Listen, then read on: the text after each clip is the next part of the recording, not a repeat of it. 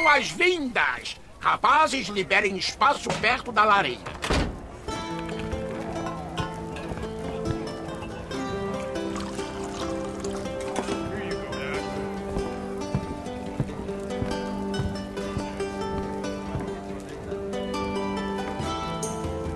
Seja bem-vindo à Taverna do Mapinguari. Meu nome é Emerson Oliveira e no episódio de hoje vamos estar conversando um pouco sobre quadrinho independente, né?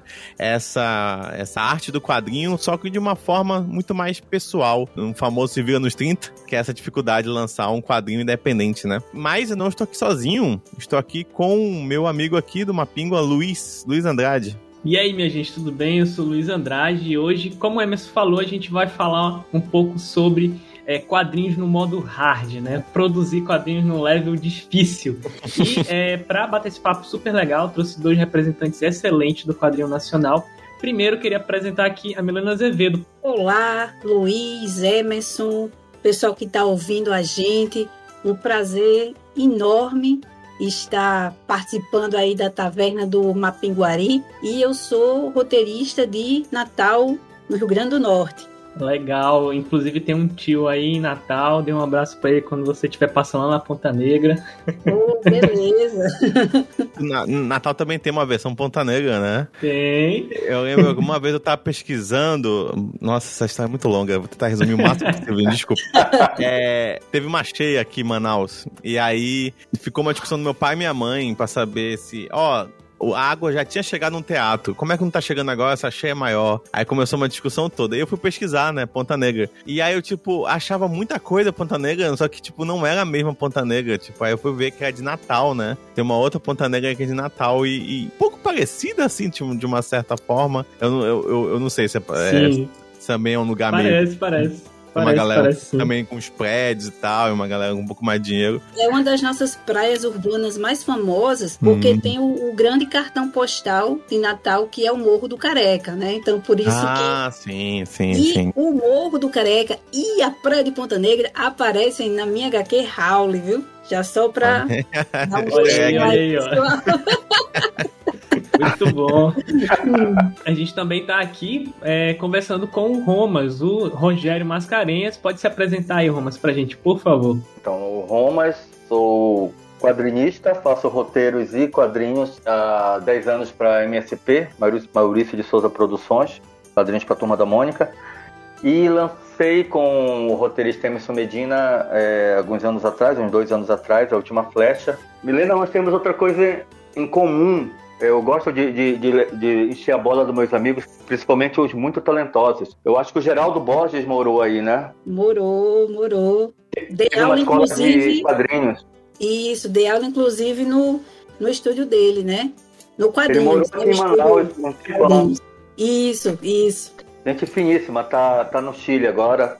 Tá fazendo os quadrinhos incríveis. É, e acabou de fazer a capa do do Viúvo, né? Que vai ser o. tá no Catarse lá da editora Quadriculando, que é um quadrinho chileno. E aí ele fez a capa exclusiva para o lançamento aqui no Brasil. Um grande artista, uma grande pessoa, um grande amigo. Um abraço pro Geraldo. É, outro abraço para ele, adoro ele. Que foi pra DC? Quem foi? É esse? Geraldo Borges? Da, da, da sim, sim. Ele, da ele fez é, Lanterna Verde, ele fez o Asa Noturna. Tô vendo aqui X-Men, Catwoman. É, exatamente. É só. Morou em Manaus um tempão, cara, na década, no início dos anos 2000, praticamente a década toda.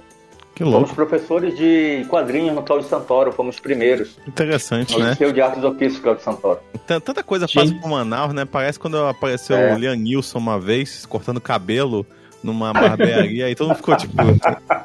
tá rolando, né? Impressionante. Maurício de Souza, ele me mostrou fotos, ele em pequenas comunidades ribeirinhas do Amazonas. Olha aí, ó. É, viajando incógnito, né? É, pegando uhum. material para as criações dele, para os projetos. O, o, bon, o Sérgio Bonelli tinha casa em Santarém. Ele falou, tinha casa em Santarém, e ele conhecia muito a Amazônia. É, o Mr. Nulli ele era um personagem que e ele podia falar com propriedade, né? Fazer os roteiros com bastante exatidão. Eu queria ele dizer, né? uhum. Sim, sim. Ele chegou a fazer um banco de dados, né? Sim. Ele tinha casa? Então, eu ainda tô meio, é, meio abismado aqui. É. É, é meio que pra ser um, um, um quadrinho famoso, tem que passar pela região aqui, alguma coisa do tipo. Bata o cartão por aqui. É, a, a gente ainda, é- ainda é muito simbólica a, a, a região, né? Pra, pra, ainda Uhum. gera muita a imagem de exótica e tal, pra muita gente. Tem que aproveitar, né? Tá acabando, então tem que tirar foto mesmo. Exatamente. É visitar.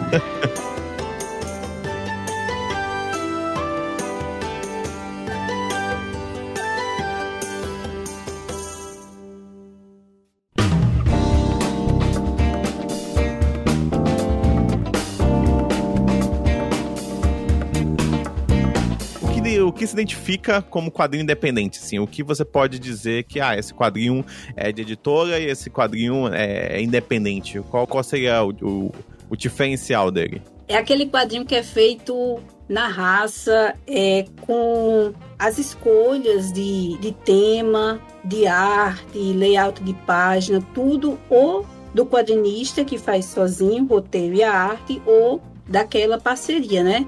É, roteirista, desenhista, se tiver um cor, né? Um colorista Hum, também. Onde assim, tipo, ninguém mete o bedelho. A gente conta a história que a gente quer contar da forma que a gente quer contar. E aí tem que se virar nos 30 para pagar a gráfica e depois meter a cara no- nos eventos para conseguir vender, né? Ou seja, se a gente não divulgar, não fizer o nosso trabalho, o nosso trabalho não se vende, né? Sozinho, né? Então, para mim, acho que é, o- é o quadrinho mais na raça possível, né? Mas nem por isso que tem uma qualidade inferior. Uhum. Eu sempre escuto muita, muita gente falar que assim o que define o quadrinho independente é a presença ou não de um corpo é, editorial formal, tipo de, de- é claramente uma editora, né? Não que o independente não possa ter um corpo editorial, inclusive há vários exemplos de corpos editoriais que são independentes e tal.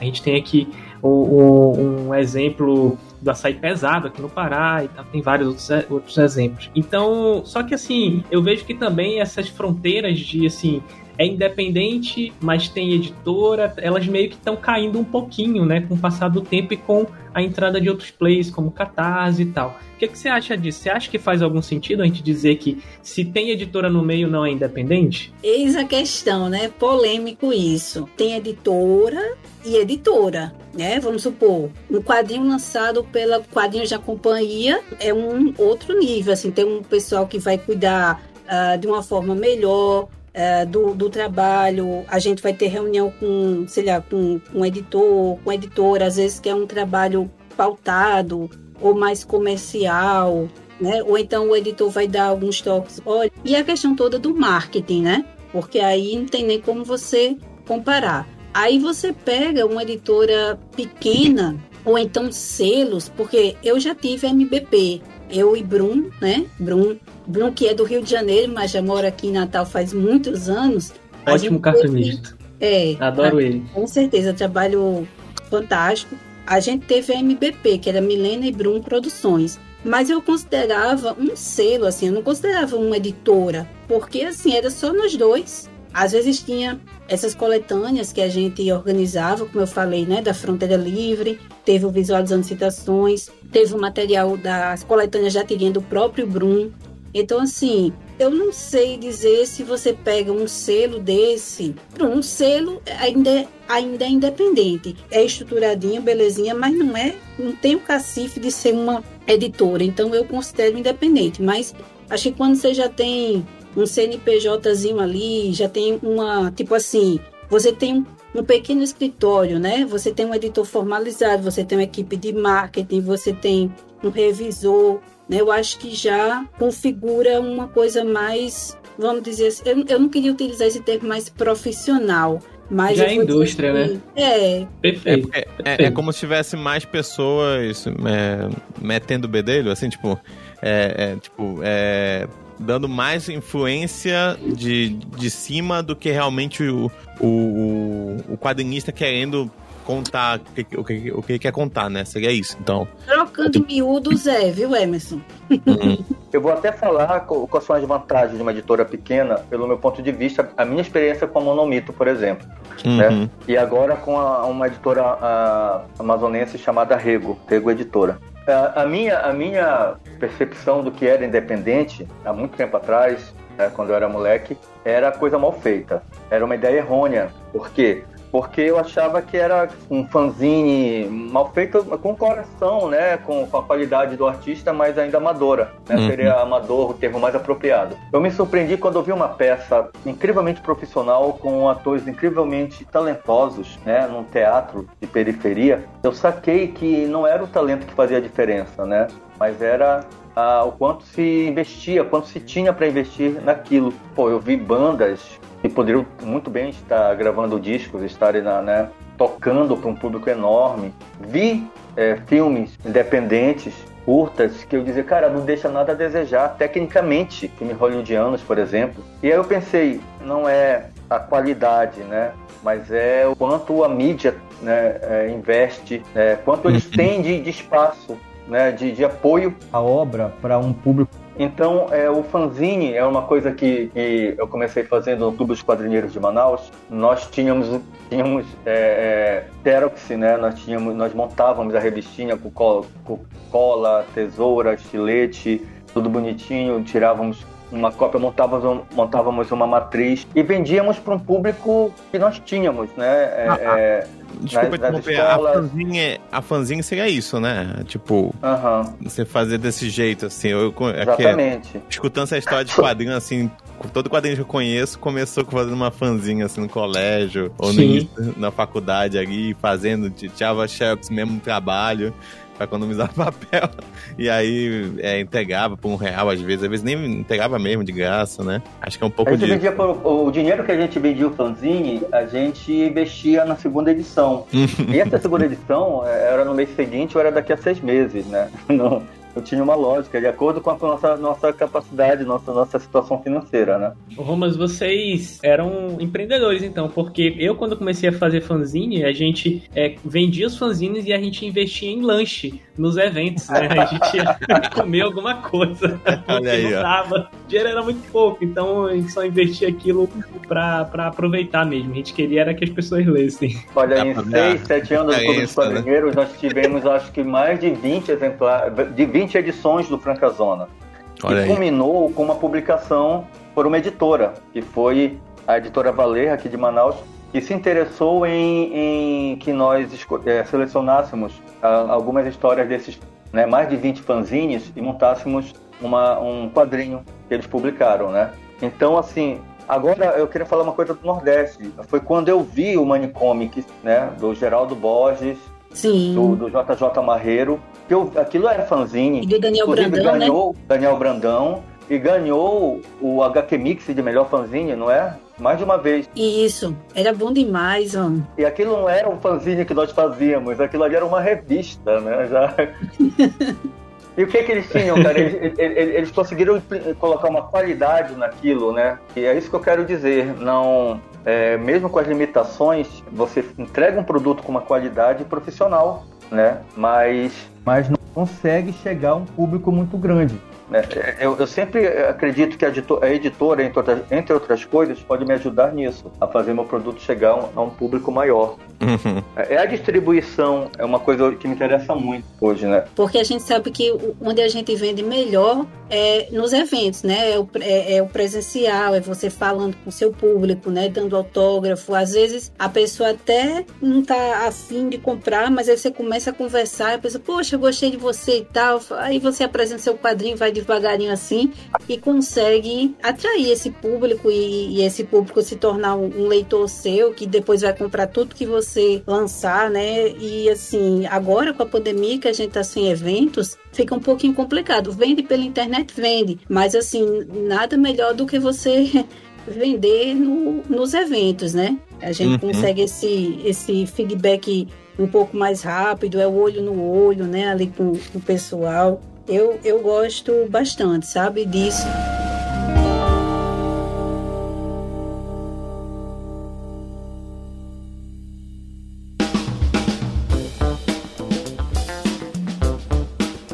Por que vocês começaram a fazer quadrinhos independentes, assim? O que foi que chamou a atenção pra, tipo, pô, vamos, vamos começar a fazer isso aqui independente mesmo? Tanto. E, tipo, cada um vai ter, um, lógico, uma, uma vão ter experiências diferentes, né? Porque cada autor tem, tem, tem cada um tem sua, sua forma, né, de começar e fazer as coisas.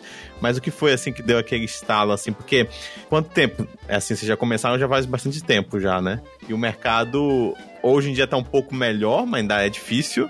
Mas o mercado, quando vocês começaram, é mais difícil ainda. Então, como é que foi, assim? É, por que, que vocês tiveram essa ideia de começar? Eu era leitora de quadrinhos, colecionadora de quadrinhos, depois comecei a pesquisar a história das histórias em quadrinhos na universidade, porque eu sou historiadora de formação. Uhum. E aí eu montei, de- depois que eu fiz o meu mestrado no Rio Grande do Sul, eu voltei para Natal e aí resolvi sair da, da história com, com H maiúsculo para as histórias em quadrinhos. Montei a Garagem Hermética Quadrinhos aqui em Natal. Isso há 16 anos, viu pessoal? Então há 16 anos que eu tô aí na guerrilha. Sabe aquele momento em que você tem a oportunidade de conhecer os artistas que você só conhecia por nome de jornal? Porque Uhum. aqui em Natal era assim, a gente sabia que tinha o Grupo PEC, que é um dos grupos de estudo e produção de quadrinhos mais antigos do Brasil, né?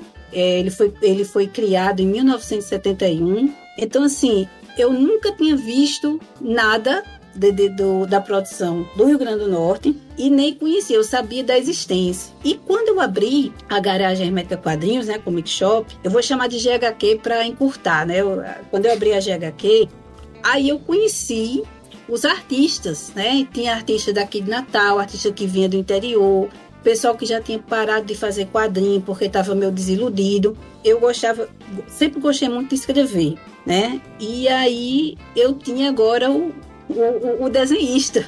E em 2006 eu dei o passo, né? O passo que faltava. Eu comecei a escrever roteiros, porque assim, eu sou poeta, eu sou contista, e eu já eu tinha até dois livros de poemas autopublicados, né? Independente, sempre, sempre independente, sempre independente. Aí eu tava com o pessoal ali conversando, bateu a vontade de começar a não a deixar de ser só leitora para também ser uma criadora, né? Para começar a escrever história em quadrinhos. Então tudo começou em 2006. Meu primeiro parceiro foi Vanderlene Freitas, que mora no interior aqui. E assim, e de lá pra cá, sabe? Aí o Wendel Cavalcante foi fazendo parcerias com o pessoal. E aí aquela coisa, se você tá fazendo um quadrinho, querendo contar suas histórias, né? Eu era daqui, ainda não conhecia, quer dizer, conhecia algumas editoras, conhecia porque trabalhava com elas, vendendo, né? Mas assim, não tive a cara de pau, não ter a cara de pau de chegar, bater na porta da Conrad, ei, vocês querem publicar meu meus quadrinhos, né? Como tinha molecada, viu, que chegava lá na, na minha comic shop, assim, uns meninos de tipo 14, 15 anos, aí perguntava assim, como é que a gente pode lançar o quadrinho pela Conrad, pela Companhia das Letras? Eu disse, rapaz, vamos fazer fãzinho, rapaz, pelo amor de Deus, né? Porque o pessoal já chegava já querendo, sabe, estourar a boca do balão. E aí aquela coisa, eu comecei publicando pela Fundação José Augusto. Pronto, aí a partir daí eu fui metendo a cara mesmo, metendo a carinha de tal, fazendo webcomic, né? Porque também cara de pau que eu não podia pagar os desenhistas. Aí fiz o, o projeto do Visualizando Citações, que eram histórias curtas, de uma a três páginas, e o pessoal gostou. E depois a gente fez o catarse, né, para lançar o impresso, e por aí vai. Mas assim, foi tudo mesmo o comecinho. Era aquela coisa, é, se você está começando a fazer, então as- assim, é é o que hoje em dia eu tenho, eu tenho um, um pouco de receio com essa garotada que já pra- praticamente nasceu na internet, né? Uhum. É, eles querem o sucesso muito rápido e eles têm um medo de errar muito grande, porque é como se eles estivessem sendo julgados pelos outros artistas. E aí eu Sim. digo, gente, errar faz parte do processo, porque se você erra no começo e você vê que seu erro, você identifica o seu erro, olha, eu preciso melhorar isso aqui. Então eu vou estudar, vou me concentrar para fazer melhor isso aqui. E aí no próximo trabalho você já dá um salto em qualidade. No terceiro, no quarto, então você vai vendo a sua evolução. Eu não queria um, primeiro trabalho já sair pela Conrad, pela Companhia das Letras, não, entendeu? Porque eu sabia, olha, eu nunca tinha feito quadrinho. Li muito, mas nunca tinha feito, até porque minha praia eu queria trabalhar com cinema, né? Só que aí eu vi que cinema era mais difícil do que quadrinho. Aí eu fui para os quadrinhos. Aí, então, assim, é, É por isso que eu, que eu, eu gosto do, do independente, que eu concordo com o Romas. Não que seja algo mal feito, mas é algo que a gente tem a liberdade de fazer o que, como eu falei, o que a gente quer, né? Você faz, você conta experimentar, a história, né? É, e do seu jeito, experimentar, entendeu? Dando essa oportunidade mesmo a você de errar, porque às vezes a gente erra, entendeu? E, e vou, e vou ver a magia que tem o, o, roteiro, né? Que é o, o story, que é do Robert McKee, que é um dos meus. É, é o meu mestre, né? Eu gosto muito da forma como ele propõe a escrita do roteiro, a estrutura do roteiro, a questão toda da, da matemática que está que tá dentro né, do, do roteiro. E aí pronto, aí depois eu realmente fui lendo essas, essas mentes mais abertas, digamos assim, e fui gostando e fui vendo que a arte de escrever roteiro é realmente é, é uma arte, né? Tem muita matemática. Infelizmente, só quem lê o roteiro é a, gente que está escrevendo e o desenhista. E às vezes o desenhista mal lê, assim, ele, ele passa a vista sabe o que vai ter que desenhar. E às vezes, assim, tem umas briguinhas, porque assim, rapaz, olha aí, né? Eu, e eu que, quando eu comecei a fazer o letreiramento, e aí quando o desenhista troca a ordem, você tem que fazer aquele balão cruzado que eu acho horrível, sabe? É o rapaz, obedeça aí, ó. Aí que tu eu não fala pro, nem... pro cidadão, né? Homem, mas tá no roteiro. É. eu, eu, disse, eu, eu, digo, eu nem peço muita coisa, porque eu dou liberdade aos meus desenhistas, né? Eu falei, mas olha aí, ó. Quem fala primeiro é quem? Personagem X, né? O homem coloca ele na esquerda, pelo amor de Deus, entendeu? Porque balão cruzado é o ó. A galera que já tá escutando o podcast pensando em, em, desenhar, em escrever e fazer quadrinhos, já fica aí de olho nos nomes dos livros que a gente for falar aqui, na, na literatura que a gente for falar aqui, porque o, o Story é, do, do Maqui é, é um livro essencial para quem, quer, quem quer entender de roteiro. E sim, no início, principalmente quem vai escrever roteiro, é um pé no saco Principalmente se você é do, do. Se você é contista, se você é da, da literatura mesmo. Eu, eu escrevo contos antes de escrever quadrinhos. E a minha experiência foi que eu, não, eu tinha dificuldade de fazer o roteiro com toda aquela divisão de, de quadros e páginas e recordatório. E aí o que, eu, que, que eu fazia era escrevia um conto, depois eu ia é, é, repartindo aquilo ali em páginas, porque era realmente muito difícil para mim. Hoje está ficando um pouquinho mais fácil mas ainda é doloroso. Então, já fiquem de olho aí na, nas dicas que esses dois vão dando aí. Então, Luiz sabe, é, né? A gente sabe que tem um, per, um percalço aí meio, meio delicado pra gente que já vem da prosa, né? Com mas depois a gente se acerta. a Milena falou, muito interessante da, da gente ir se construindo na medida que vai publicando. E é uma coisa muito que me comunicava muito negativamente, porque, veja bem, começo. É mais expressivamente a, a, a, ter quadrinho, a trabalhar com quadrinho, é na casa dos 40 anos, né? Dos 50 anos. Então eu estou debutando, é, digamos assim, diante do que é mais normal, né? Tardiamente. E eu sei, eu estava até conversando isso com outro amigo que também está começando, né? É, já numa faixa etária mais né, para frente. É, nós estamos conversando Depois sobre da isso. Raíssa ganhar uma medalha com 13 anos, todos é, nós estamos gente... tardiamente fazendo qualquer coisa. Então, não se preocupe então, com isso. É... Então, o que acontece? Quando eu publico A Última Flecha, é, um, é determinante. É, e eu tô com alguma coisa publicada, uma coisa é, concorrendo ao HQ Mix, e eu olho para aquilo né, quando eu, eu, eu, eu tropeço na, na, exemplar aqui em casa e já não estou curtindo o, o, o, desenho, já podia ter feito melhor aquela outra coisa ali. Então a gente vai, precisa dessa experiência, dessa casca que a publicação dá. Né? Se, a gente, se tudo está ali guardado no estúdio, a gente não tem feedback, a gente não tem o processo do amadurecimento. Né? Então o artista não começa, com raras exceções, nós sabemos o artista não começa pronto, né? Eu lembrei até do Minhola, né? Que ele falou quando ele republica um, um quadrinho do Hellboy, ele se dá o total direito de modificá-lo, de acrescentar páginas, né? Uhum. Ele achou que a história não estava fluindo, ele achou que aquela página não estava legal, ele modifica a página. Sim. Né? E sem problema nenhum. Né? Eu acho muito legal isso de, de você revisitar o seu trabalho e, e É comum um cara regravar a canção porque acha que vai ficar, vai ficar melhor assim, com essa outra roupagem, né? Uhum. Eu comecei, eu comecei com fanzines numa época que não tínhamos, é, assim, não conseguimos ver uma possibilidade de publicar em Manaus, né, no Amazonas. E quem, quem, gosta, quem desenhava com o meu estilo, com o meu tipo de, que é o cartunismo, né, nós cartunistas, quadrinistas ainda não dava para nós sermos, né, profissionalmente. Então eu era caricaturista, ilustrador, né, eu era, eu era chargista, mas meu sonho era ser quadrinista. Então o que acontecia? Os jornais eram o principal espaço para quem fazia cartoon, para quem fazia, né? Eu consegui. Nós já tínhamos experiências acontecendo aqui em Manaus. Nós já tínhamos o há muito tempo, com, com um, um caderno, né, um suplemento infantil dentro de um jornal, né, que era o Curumim. Nós, é, isso na década de 80. No final da década de 80 nós nós- apareceu o João Vicente. O João Vicente foi muito legal ele aparecer como personagem, né, um, um jacarezinho, um cartoon chamado Cri Cri, que ficou bastante tempo no jornal A Crítica, né, sendo publicado.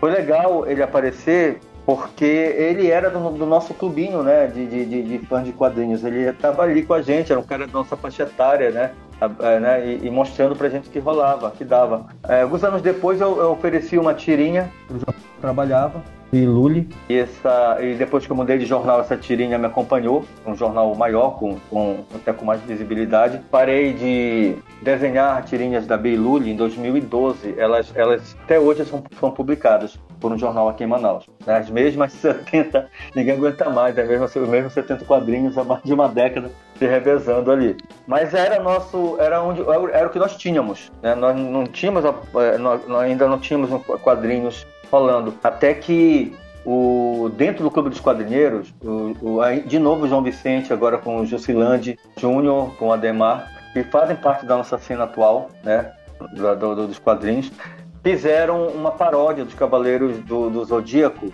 que fez tanto sucesso que uma editora paulista se interessou e publicou durante um tempo, Lo- Los Cavaleiros Ridículos. Tudo isso, de alguma forma, estava abrindo os caminhos para a gente né, se sentir na possibilidade de publicar quadrinhos. Entre 2006 e 2007, eu, Israel Guzmão e o Hélio Mascarenhas, eh, funcionários de uma fundação aqui em Manaus, nós oferecemos um produto quadrinho para eles, eles tinham gráfico. Mostramos para eles que quadrinho era uma boa forma de divulgar as coisas da, da, da, da, da fundação, da instituição. E criamos um grupo de super-heróis e eles adoraram e fizemos cinco edições. Esse material nós, nós, nós botávamos num, numa Kombi da instituição, eles liberavam um motorista pra gente, a gente pegava essas caixas com, esse, com esses quadrinhos, ia para as bancas e, e nós cuidávamos de conversar com o dono da banca e dizer, olha, fica com esses 30 esse mês, é, daqui, a, daqui a 30 dias a gente volta e, e vê o que, é que você vendeu, né? E, e traz uma próxima, né?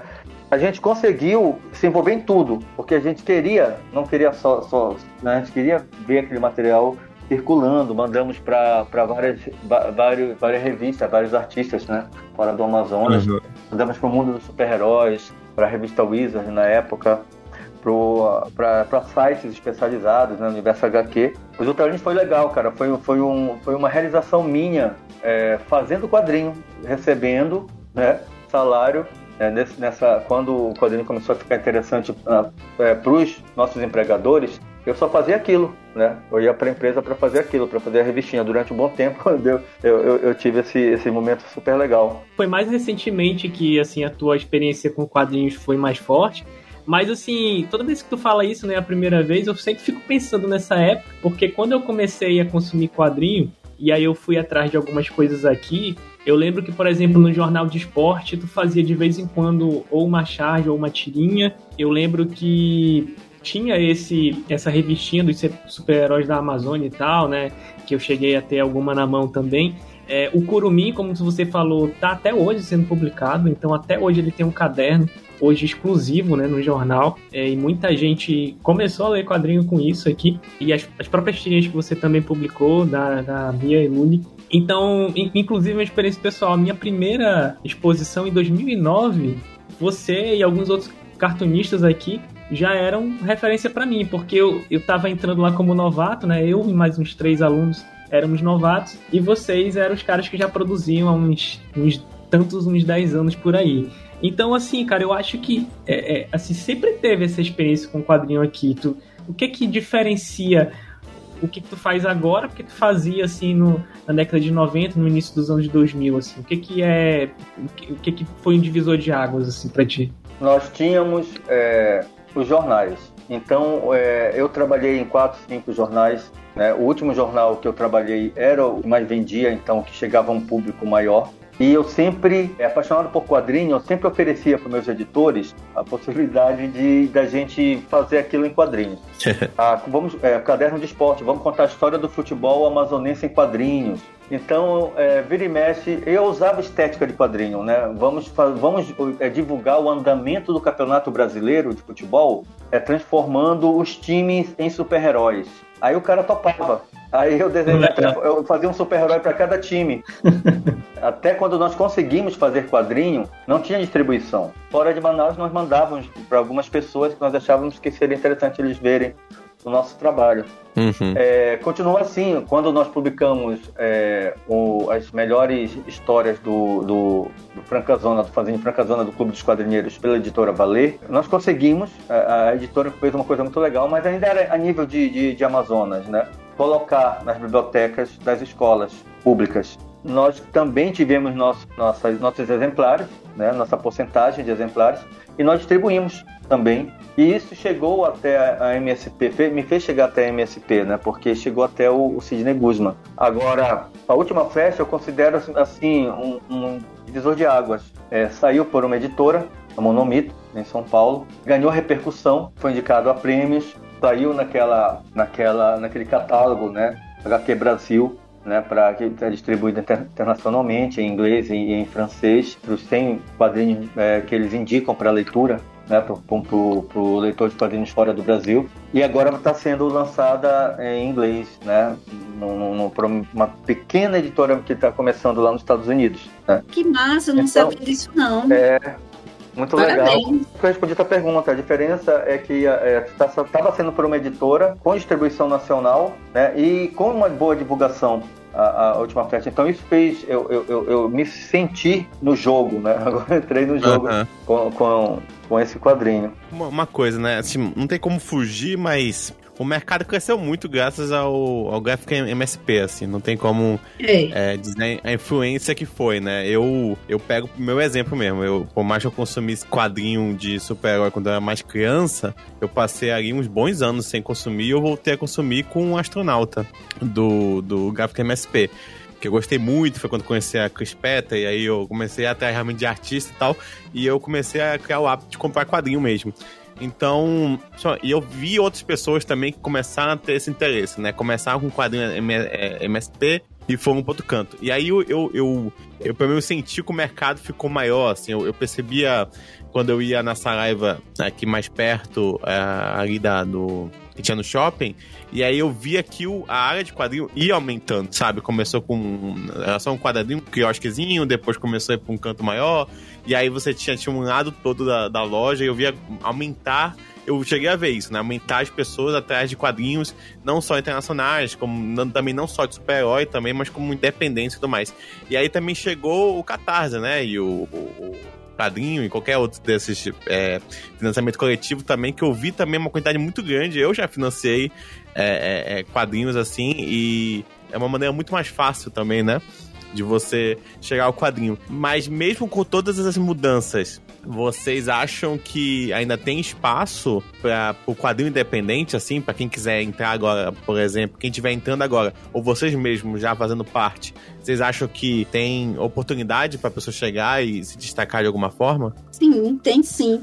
Até porque uma das coisas que eu achei mais bacana que, que o Sidney Guzman fez para convidar os artistas para fazer as Graphic MSP foi que o critério era ser artista independente, independentão mesmo. Ele não chamou já tipo um ibá de cara, entendeu? Ele chamou o pessoal que era do independentão mesmo. E aí, pronto, eu cito, eu cito o Chico daqui, né? Da, da de João Pessoa. é, o pessoal que ia para alguns eventos conhecia Chico, já tinha ouvido falar de Chico, mas ele estourou mesmo o Brasil todo uma graphic do Piteco. Então, assim, e isso é bacana, porque às vezes a pessoa não conhece o artista, aí pega porque é um trabalho da Turma da Mônica, né? Um, que todo mundo conhece a Turma da Mônica. Sim, sim. E aí, poxa, aí você vai Agora, como é que. Ah, eu gostei desse cara, eu gostei dessa menina aqui, desenha muito bem, escreve legal tal. Como é que eu faço para pegar mais trabalhos deles?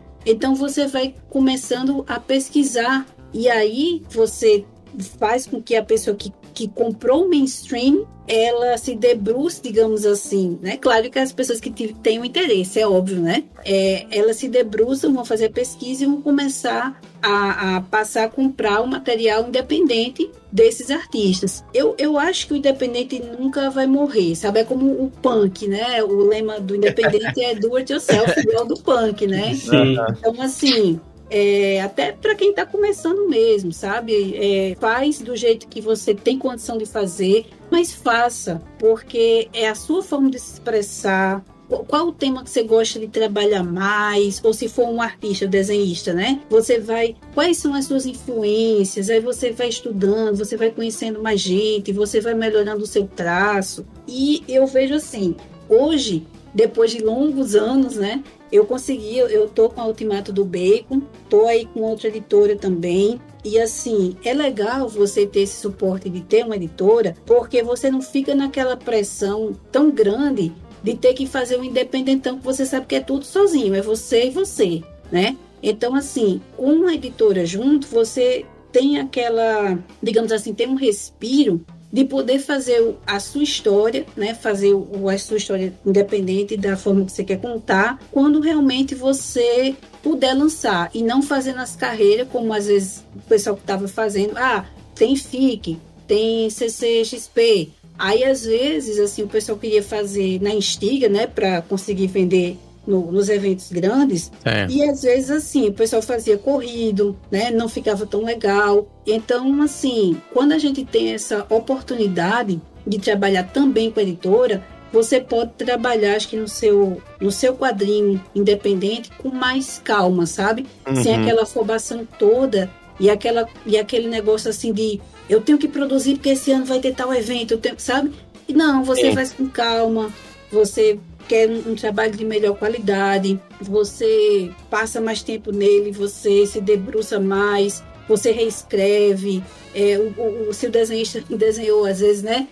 Ah, essa página aqui eu preciso refazer porque não gostei, sabe? Então, assim, acho que a gente pode dar essa lapidada melhor, não uma lapidada e, e apresentar um trabalho melhor para o público. Tem uma outra discussão acontecendo paralelamente, qual é hoje a realidade do quadrinho impresso, né? Porque eu sou old school, eu sou apaixonado. Agora que eu comecei a, a, a, a lançar quadrinho impresso, tá todo mundo lendo quadrinho na internet, como assim?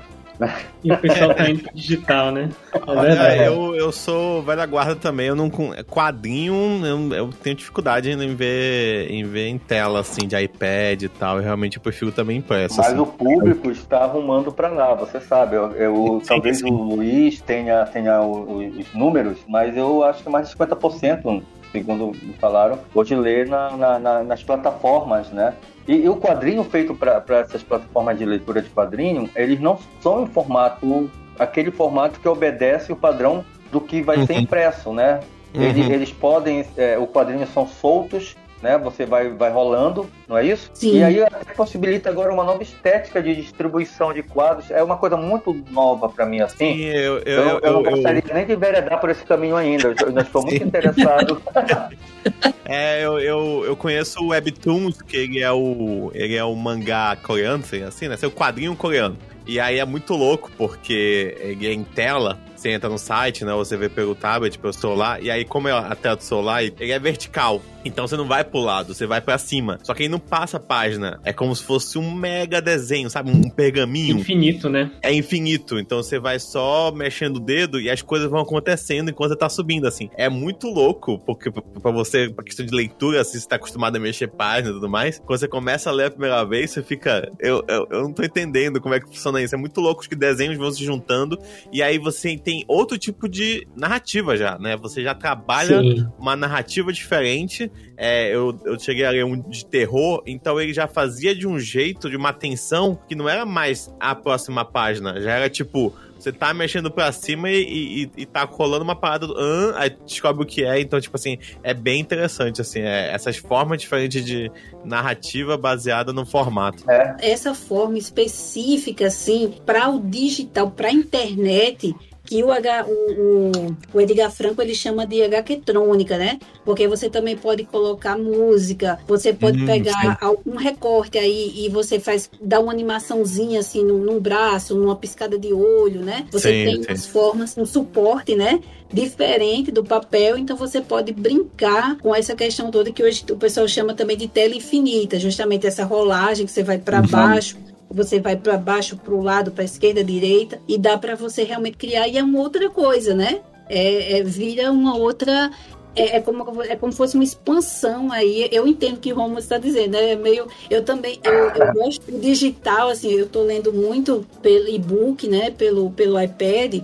Até questão, mas é questão mais mesmo de espaço, de falta de espaço. E eu gostei, assim. Claro que o papel é, né, é o papel. Mas essa que, que o Emerson falou, é essa experiência de fazer coisas com a internet mesmo, com, com, essa, com esse suporte né, que a internet dá a gente, é, é uma coisa completamente nova mesmo. É, é diferente, né? E eles resolveram, de certa forma, o problema. é, nós estamos falando de quadrinho independente, Uhum. tá? eles resolveram o problema da distribuição. Se você Exatamente. tem hoje, no, na- consegue fazer sucesso, vou citar, por exemplo, o Ademar Vieira. O Ademar Vieira deve ser o nosso quadrinista com o ma- maior número de seguidores, né, Luiz? Possivelmente. na- na- nas redes sociais. E o, vai ter- o Ademar comunica para milhares. Então, uma tirinha do Ademar chega a pelo menos 6 mil pessoas hoje que, leem quadrinhos no Instagram, por exemplo. Para mim, equivale a ele ter publicado isso e ter vendido essa quantidade de, de quadrinhos. Uhum. Não quanto a retorno financeiro, mas pelo menos quanto a fazer chegar. Alcance, né? Alcance. Alcance, né, é. alcance, chegar no público. né?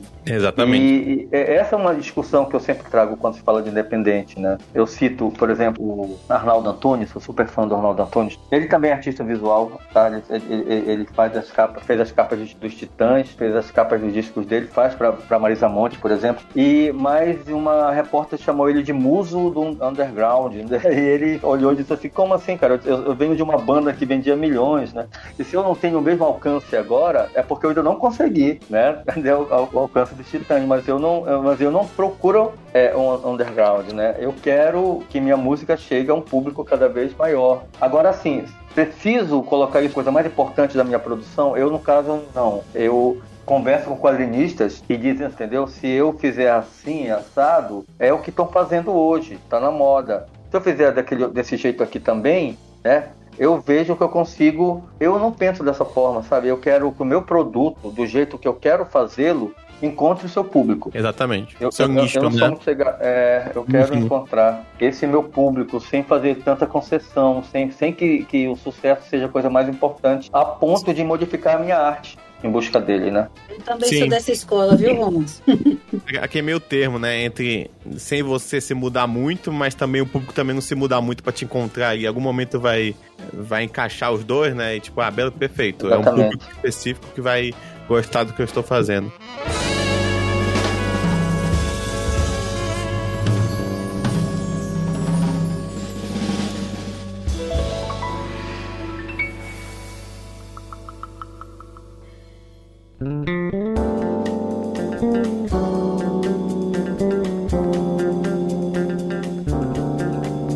um pouco sobre enviar quadrinho para outras pessoas e tudo mais. E aí eu tenho uma dúvida: como é que vocês recebem as críticas dos quadrinhos de vocês, assim? Foi o Goodman mesmo que eu cheguei a ouvir ele falando que tem gente que quando vai reclamar, olha, aqui tá meio feio. E ele, ele que é honestão, né? Então ele chega e fala mesmo, ó, isso aqui tá errado, isso aqui não sei o que, melhor isso aqui. E aí tem gente assim que, tipo, nem responde mais o e-mail, então xinga ele, vai embora.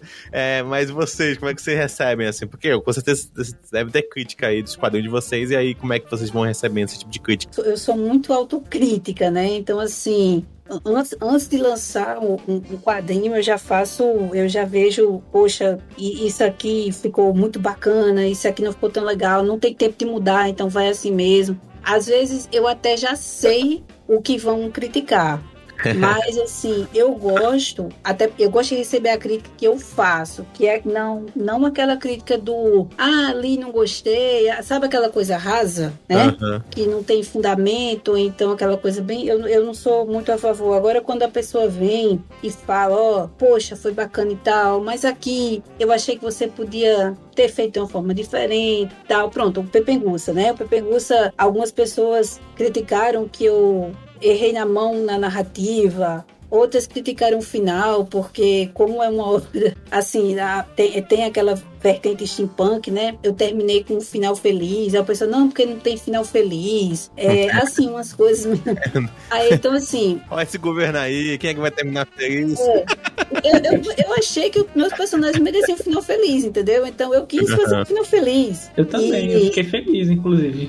É, eu, eu não sei, você sabe, tem gente para tudo, né? É, a pessoa, porque assim, a gente que está fazendo, a gente vê com um olho, o leitor vê com outro olho. O leitor Sim. crítico, né? Ele vai ver com outros olhos. Porque o problema, principalmente do, do quadrinho nacional, é que o pessoal vê muita crítica pelo lado pessoal e não pelo trabalho da pessoa, entendeu? Aconteceu comigo já algumas coisas muito engraçadas, assim, eu sendo a crítica, entendeu? Teve coisas que eu realmente, eu não vou citar aqui especificamente, mas assim, eu, eu critiquei, foi muito dura, eu fui muito dura e depois eu falei, poxa, eu não devia ter sido tão tão dura quanto eu fui. E teve outros momentos que eu disse, não, eu precisava ter pego, uma... às vezes, pronto, no Universo HQ, Sidney sempre disse pra gente, desde o comecinho, né, que ele me convidou para escrever as resenhas lá do, no final de 2011, né, no FIC de 2011. E aí ele disse, ele foi logo dizendo, ó, que Sidney é sincerão assim, né? Aí ele falou, ó,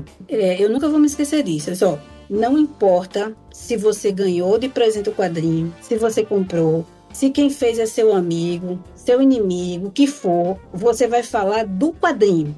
Se for um cara grande, por editora grande, tiver erro de português, você tem que falar, entendeu? Tem que apontar uhum. aquele erro. Não fique com medo, não aponte, se tiver erro, você tem que apontar. E eu acho isso muito bacana, porque eu tento ser assim em tudo que eu, que eu faço entendeu? Assim, não levar em consideração é, tanto essa questão de amizade ou porque eu não gosto da pessoa. Tem, tem artistas às vezes que manda coisa para mim que eu não sei nem quem é, mas eu, então eu vou analisar o trabalho dele, o trabalho uhum. dele naquele momento. E eu acho muito massa quando eu vejo um artista evoluir, né? Você pega um primeiro trabalho, tá legal, mas assim tem aqueles erros iniciais. Aí no segundo trabalho, o cara já melhora no quarto, terceiro, quarto. Então, assim, eu e isso é bonito da gente ver. É bonito a gente ver é na a melhor coisa, né? É o, é, é, é, é o caminho natural, né?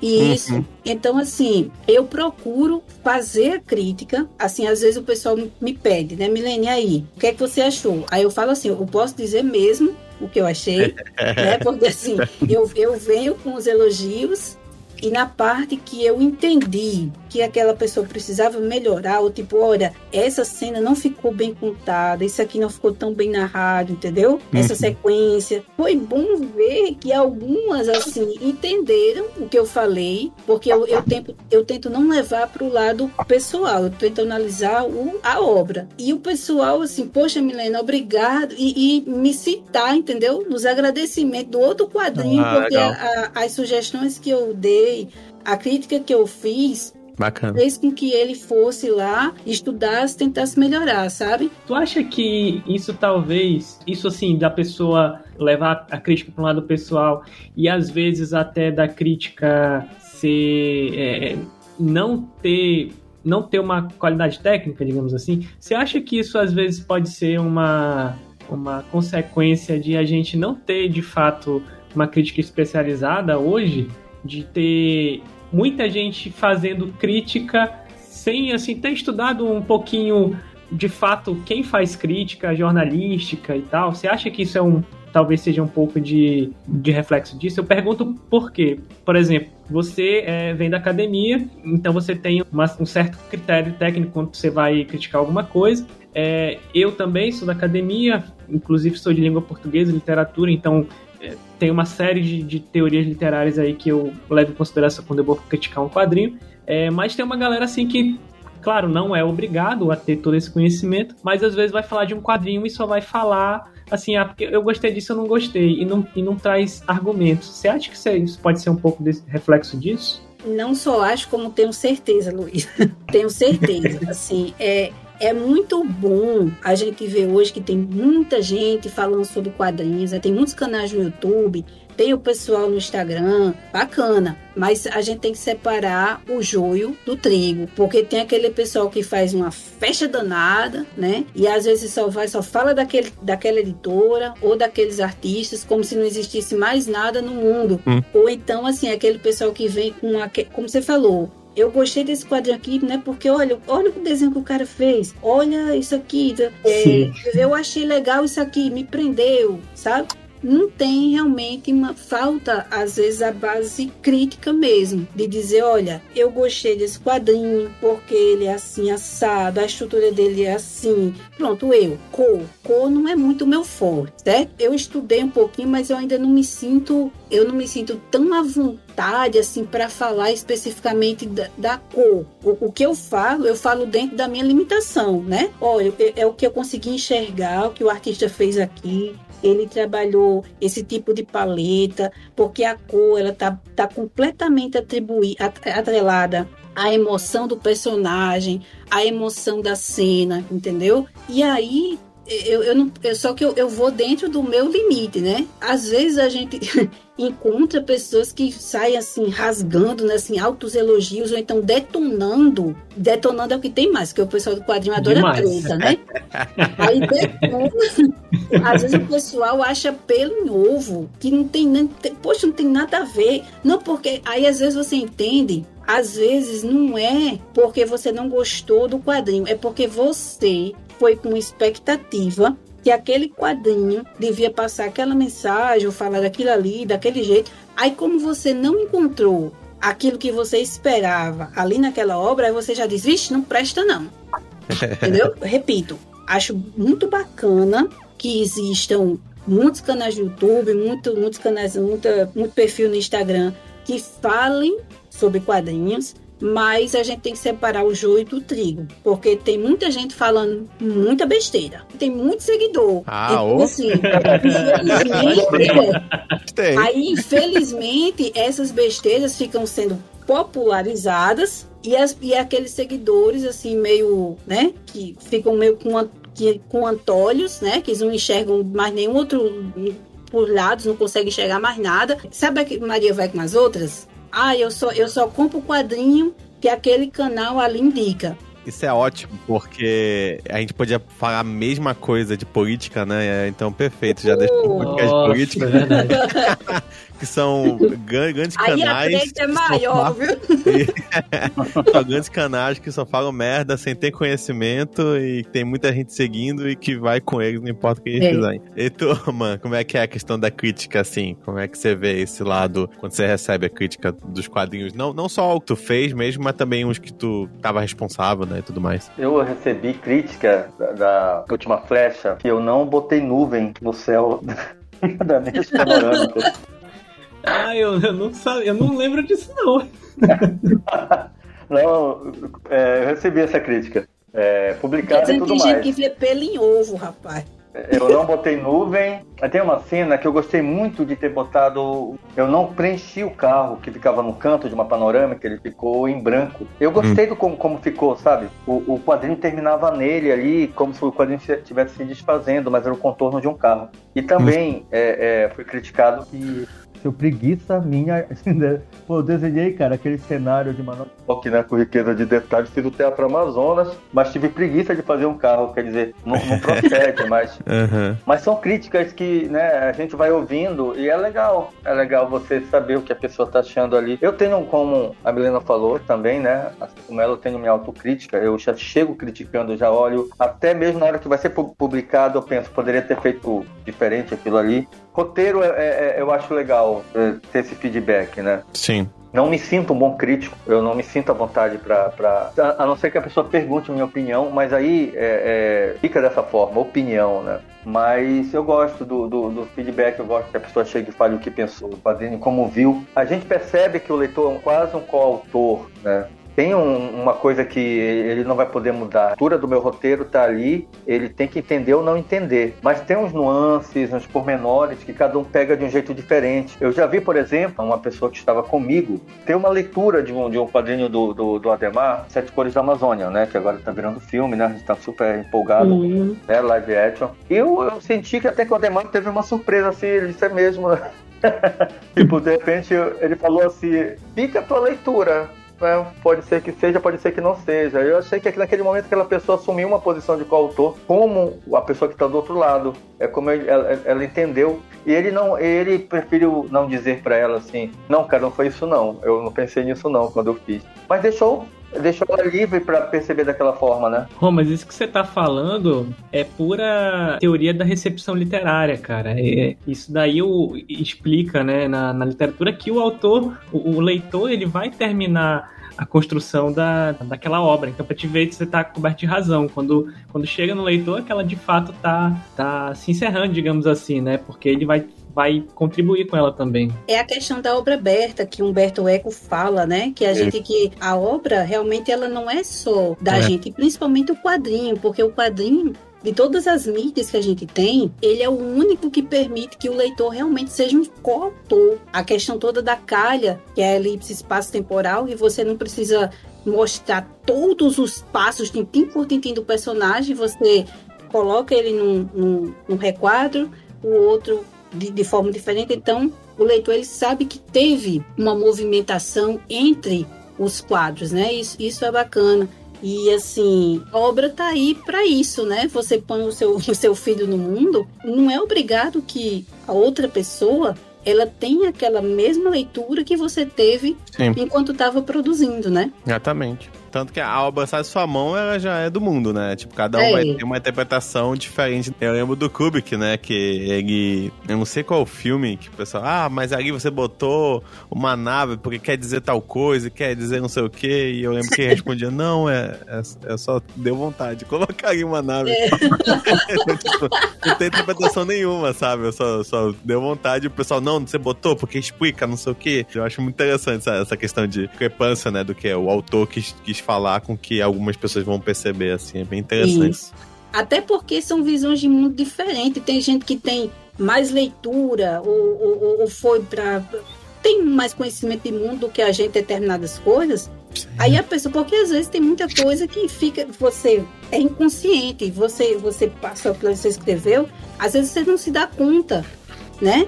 Uhum. É uma influência sua, uma referência. Né? É, uma associação tal. Aí a pessoa vai lá e, poxa, você fez isso, olha que coisa legal. Você. Às vezes você fala, às vezes você fica, né? Não quis ser tão inteligente assim, não, mas já que sou eu inteligente, né? Então deixa.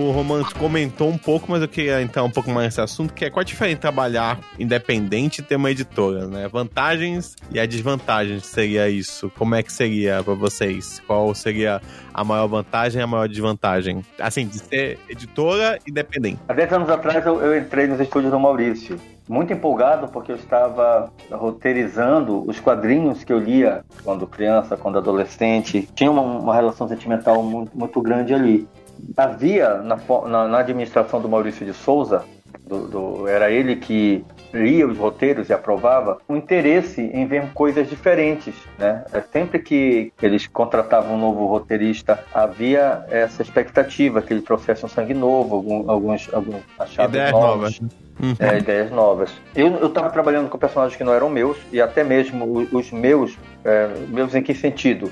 Né? Isso, isso é uma realidade das grandes editoras. Eu assinava documentos, assino documentos hoje, abrindo mão do, do, dos direitos sobre os personagens que eu crio eventualmente para uma história, e inclusive o personagem que eu criar eventualmente para aquela história. Mas isso não me inibe, entendeu? Eu, eu, quando eu acho que eu vou cair aqui um personagem, cabe muito bem aqui um personagem que não existe, eu vou criar um, um cientista maluco, um novo super vilão, né, um monstro aqui, porque cabe bem uma coisa que eu estou pensando que eu não encontrei cabedal ali de, de personagens que já existe no estúdio. Então, é, sobre a tua pergunta, a diferença está mais na, na liberdade de, de criação. Eu me sinto profissional o suficiente para não tirar o cabeção também, fazer uma coisa totalmente esdrúxula, amadora. Eu, eu, participei de muitos projetos aqui em Manaus com qualidade. São pessoas que passam por, que trabalharam em jornais, em agências de publicidade, em escritório de design, que têm formação, fazem o um acabamento de um quadrinho, né, todo para levar para gráfica que sinceramente não preciso de uma editora, do meu ponto de vista.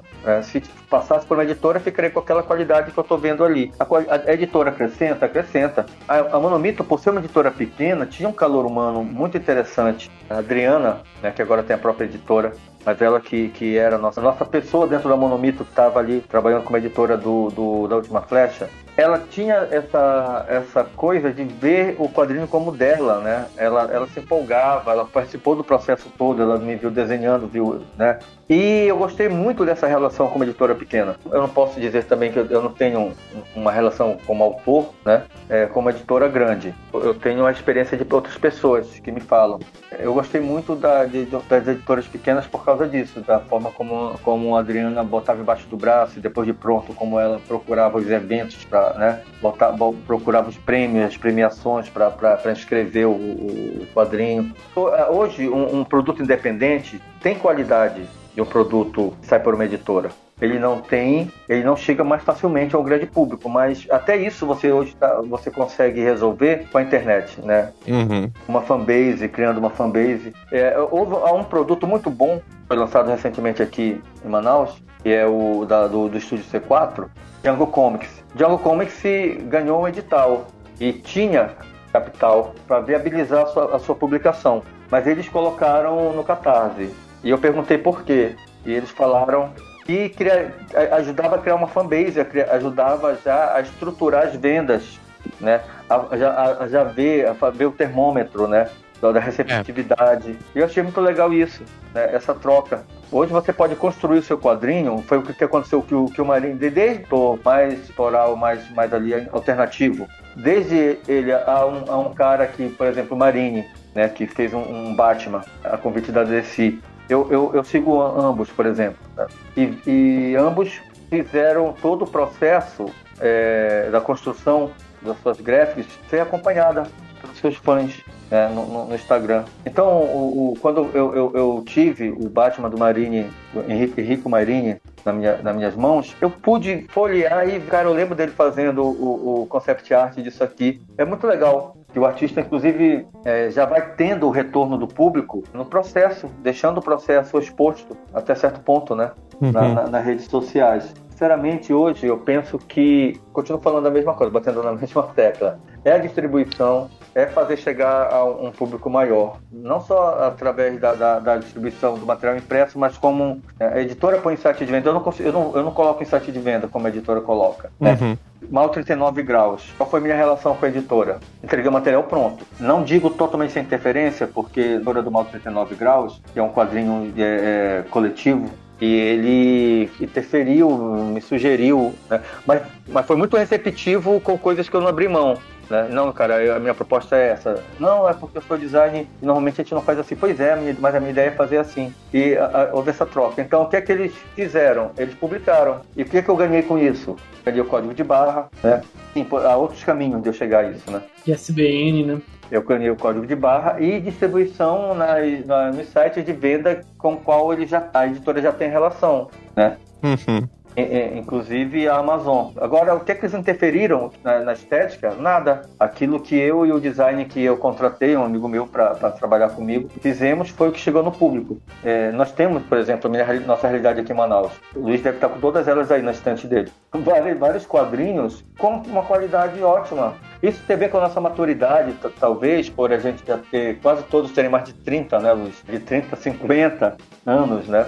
É, nós já, já, lemos muito, já, já vimos muito quadrinho, muita gráfica. A gente, a gente já tem todo esse tempo do outro lado como, como, os, como leitores e temos uma noção do que fazer. Mesmo assim, aprendi muito na prática. Gerenciei uma, né? Co-gerenciei mais duas publicações, mas curto muito. A gente cuida da revisão, né? O Luiz sabe. A gente cuida da revisão, a gente cuida da, da, da, da parte gráfica toda, a gente dialoga com, com a gráfica quanto, quanto a páginas com tons de cinza feito com, com aguada, com, quanto a páginas sangradas. Batalha para que o quadrinho saia com a qualidade de um, de um quadrinho que sai para uma grande editora. Romas, é, inclusive essa questão da qualidade que você falou, eu fiz uma, uma resenha, eu fiz uma crítica do Mal 39 Graus que você citou aí no Mapingo Nerd, tá aí no site, inclusive, para quem quiser ler. E eu falo justamente disso. Aqui, aqui especificamente, a gente vai falar do cenário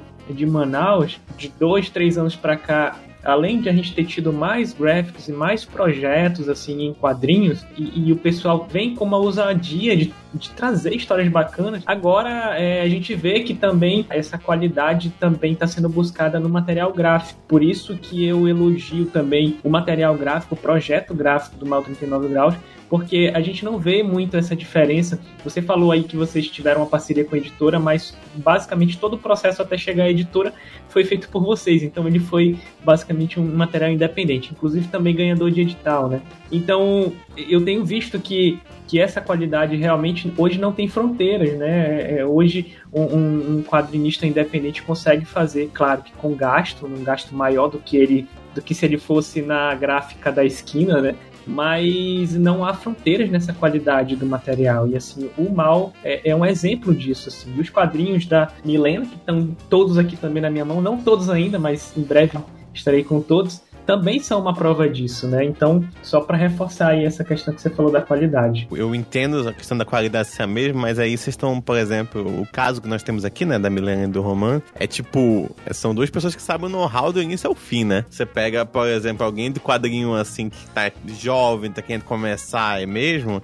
Sim, o cara sim. não vai saber que, sei lá, o monitor dele tá em RGB e ele tem que imprimir em CMYK, sabe? São essas coisas assim, tipo, eu vi uma vez uma, uma comentando, ah, eu não sabia que o peso do quadrinho contava, assim, porque, ah, vou vender nos eventos, aí como eu fiz muito pesado o quadrinho, eu só conseguia levar na, na mala X quadrinhos que eu poderia estar levando muito mais para vender, né? Tem todos esses pequenos detalhes quando você é independente, eu acho que não chega a, a preocupar a pessoa quando ela tá fazendo numa, numa editora, né? Numa editora, ela, ela tira todas essas coisas da, das costas e se preocupa apenas com a função de roteirista, de quadrinista, né? De... A gente comete todos esses erros, todos os erros possíveis a gente comete. Eu posso te assegurar isso.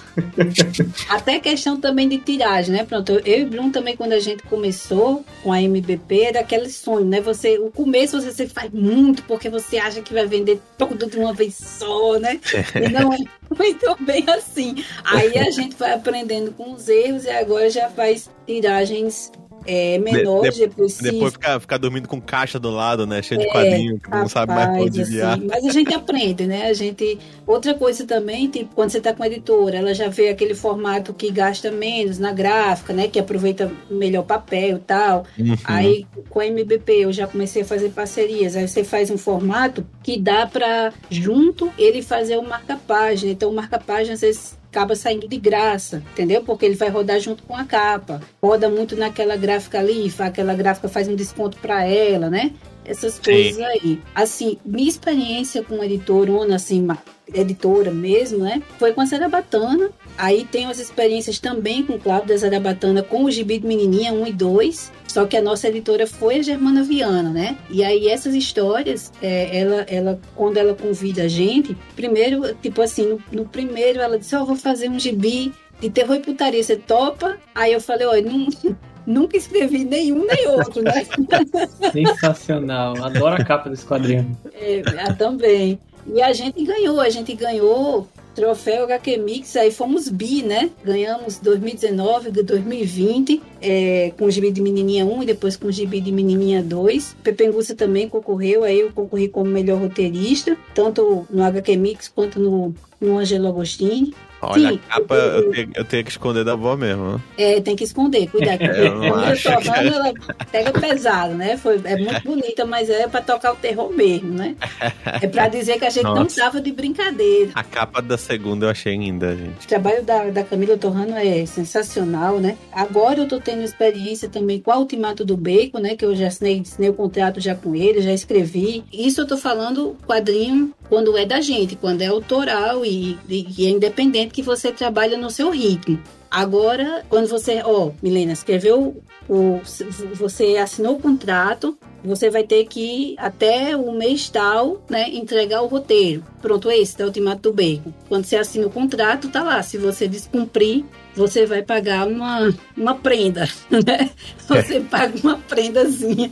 Que é a questão que eu até esqueci de comentar, que é esse ritmo, que às vezes quando é uma coisa sua, você pode, dependendo, né, claro, do caso, você pode trabalhar é, com um pouco mais de calma, com um pouco mais de, de cuidado. Tem aquele editora, prazo você, ali. você dá um- uma proposta, né? E você não pode sair muito dela. O pessoal, você pode estar indo pra um lado e tu fala assim, não, quer saber? Eu acho que eu vou pro outro aqui. E tudo bem, você não precisa justificar pra ninguém, né? A história é sua, o jeito é seu, você, você não precisa da, da- da satisfação, não tem nenhum lugar escrito qual é o formato, qual é a sinopse, nada. É só é você com você mesmo, né? Exatamente. É, a editora você tem que cumprir ali o que você disse que ia fazer, né? Então é, Exatamente, outra é. pegada mesmo. Que como o Romas falou, concordo. Acho que o que é mais massa da editora é essa parte do marketing, que eles têm uma força melhor, eles sabem fazer, né, melhor do que a gente. A e a né? questão da distribuição, né? Isso que você tá falando, Milena, é essencial pro, pro independente. Para alguns artistas que hoje em dia, por exemplo, eles não fazem muita questão de publicar com editora. Mesmo porque, apesar da, das, eh, dos benefícios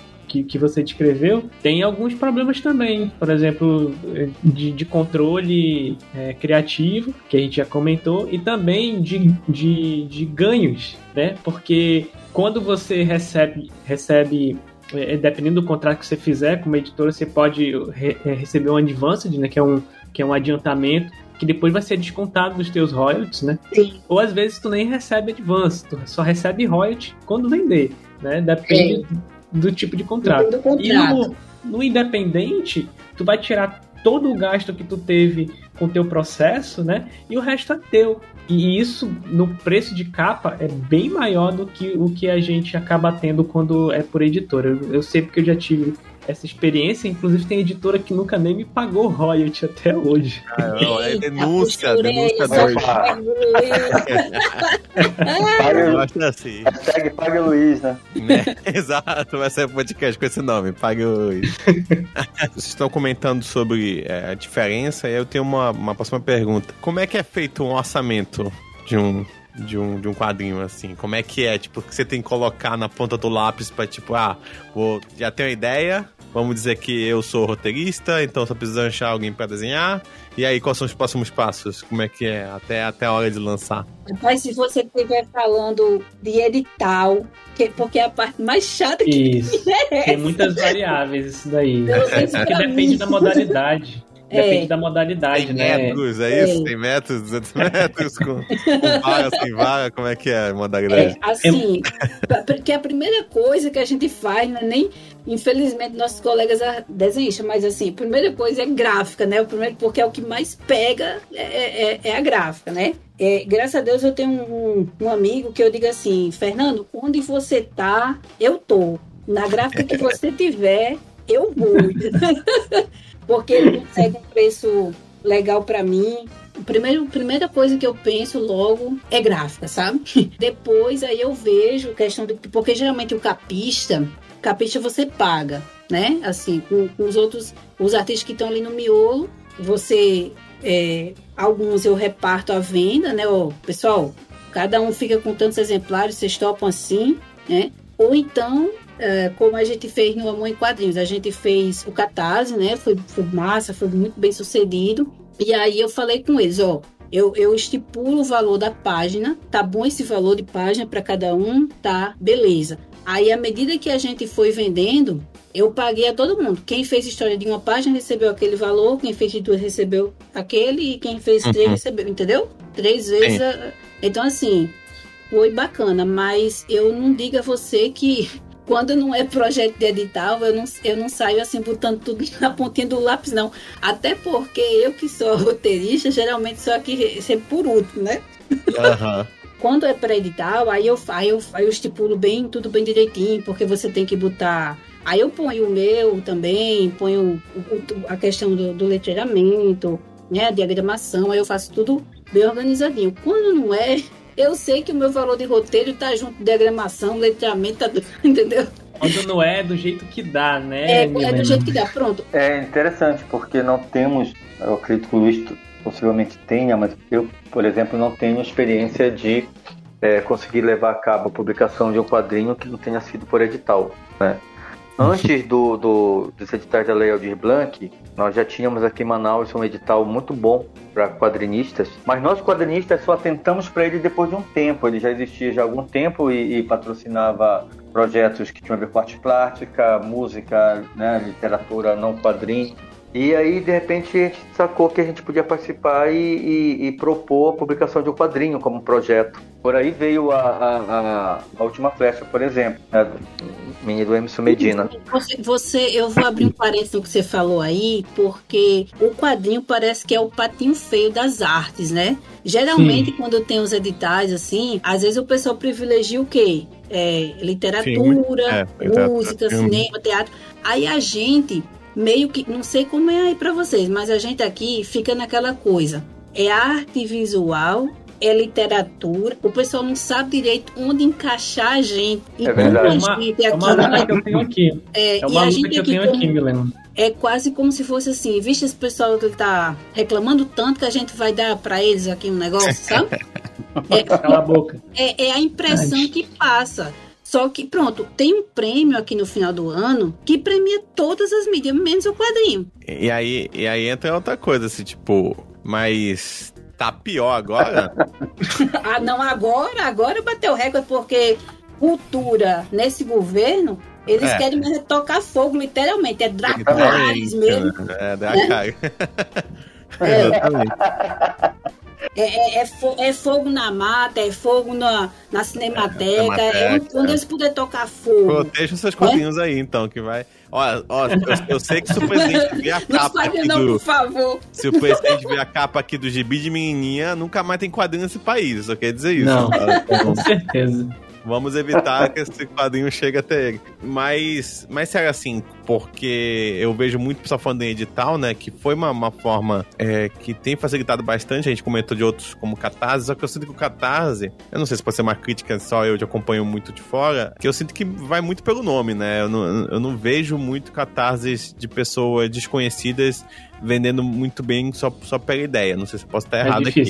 É, mas vai muito pelo nome. Então, tipo assim, ah, aqui eu sou fulano. Teve até um, um exterior, né? Que tal de Piccolo e tal, deu maior problema lá. Ah, não sei, é, pegou o serviço de merda, né, gente? Desculpa, mas. Sim. E aí, tipo. acho que até atrapalhou bastante isso, né? Porque quando um desse, que o pessoal. Porque quem ou não é um incentivo, mas muita gente acha que é uma pré-compra, né? Que você tá fazendo uma pré-compra.